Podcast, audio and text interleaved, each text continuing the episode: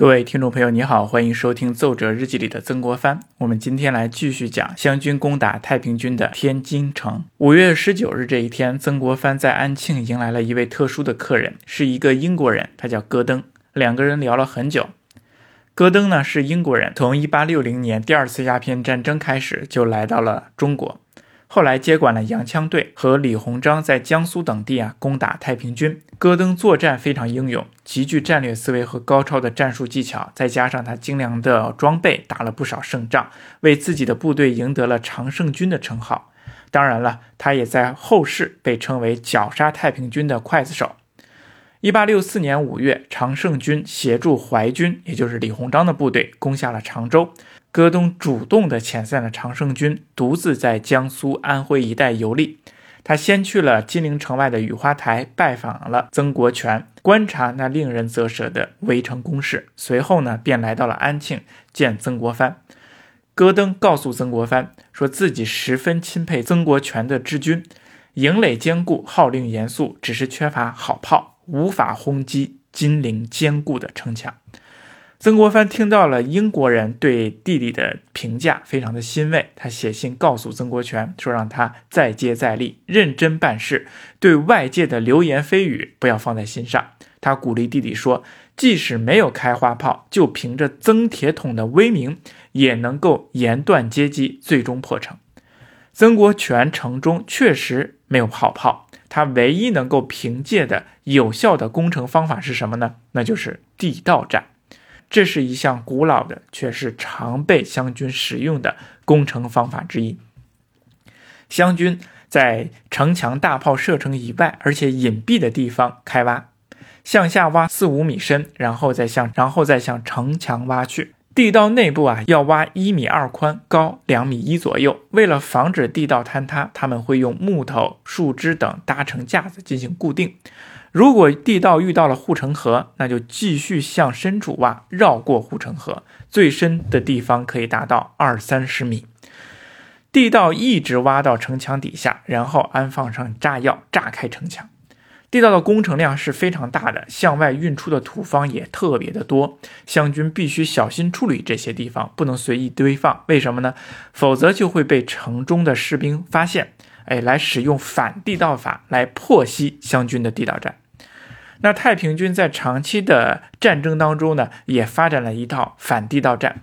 他们首先就是要通过观察来判断湘军是否有挖地道，而且在哪里挖。那么怎么观察呢？主要就是观察湘军营垒外是否突然多出来了很多的土堆呀，或者是通过观察草色。一般挖地道的地方，地面上的草都会枯萎，那借此来推定。地道的位置，然后找到位置之后，太平军也会由内向外挖地道啊，来贯穿湘军的地道。一旦挖通，太平军就会立即注入毒气或者是粪水，毒死淹死湘军。那因此这一时间段内，尽管地面上炮火很少，但是地下他们展开了疯狂的地道战和反地道战，异常激烈。湘军挖了三十多处地道，一个都没有成功，反而死了很多人，死了四千多人。就这种无形当中被埋在了地道底下。那不过到了七月三日这一天，情况有所改变。曾国荃在地面上有了新的进展，他拿下了金陵东边的龙脖子的地堡城，这是一座高地。曾国藩在这里架了一百多门大炮，昼夜不停地向城内轰击，让太平军不敢在城墙上观察地道。而在地下呢，曾国荃又急命人开挖地道。地道从城墙外七十多米的地方开挖，不断的向前推进，每天向前挖四五米。在靠近地道的地方，地道又分成几支，分别向城墙挖去。每隔一段的距离，他们就在城墙底下挖出一个洞来。那么这里是用来放炸药的。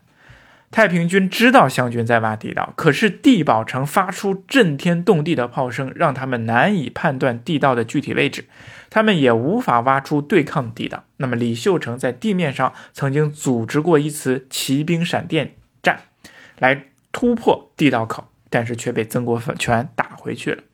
终于地道挖好了，曾国荃命人在城墙底下的洞里埋好炸药，这一次要多埋一点，别再炸不坏城墙。于是他们埋了二十多吨炸药，据说七月十九号那天中午啊，湘军点燃了引线，嘶的一声，火花沿着引线向前慢慢的走，仿佛金陵内外的一切的空气都凝固了，时间就这样一分一秒的过去。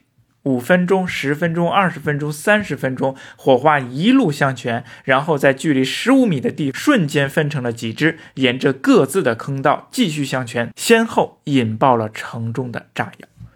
轰轰隆隆，地动山摇一般，六十多米的城墙被炸上了天，巨大的缺口出现了。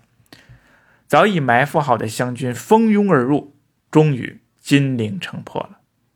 当曾国藩知道这个消息的时候，已经是两天后的半夜时分。彼时彼刻，他的心情是怎样的呢？激动、喜悦、感慨、轻松、满足，还是膨胀呢？我觉得都不准确，连曾国藩自己都很难说出他自己心中的滋味儿。他在日记当中这样写：“三更三点皆软地自刎，至金陵于十六日午刻，克服。”思前想后，喜剧悲欢，万端交集，静息不成寐。第二天，曾国藩又急不可待地给曾国荃写了一封信，问出了一连串的问题，说：“不知地平安否？将士伤亡不甚多否？进城巷战不甚久否？红里二酋未逃出否？”说出了很多问题。我们先来看第一个：不知地平安否？破城行动确实是非常危险的。湘军预先在炸毁的城墙下安排了四百多名敢死队员，结果没想到炸药劲儿头过大，砖块纷飞，不少都被飞落的石块给砸死了。那没有砸死的人和后续的人在冲进缺口的时候，也遭到了太平军猛烈的攻击。太平军内把成盆的火药往下抛，不少人或被烧死，或被炸死。所以说是非常危险。那么总算湘军在后续部队赶过来，冲入了城内。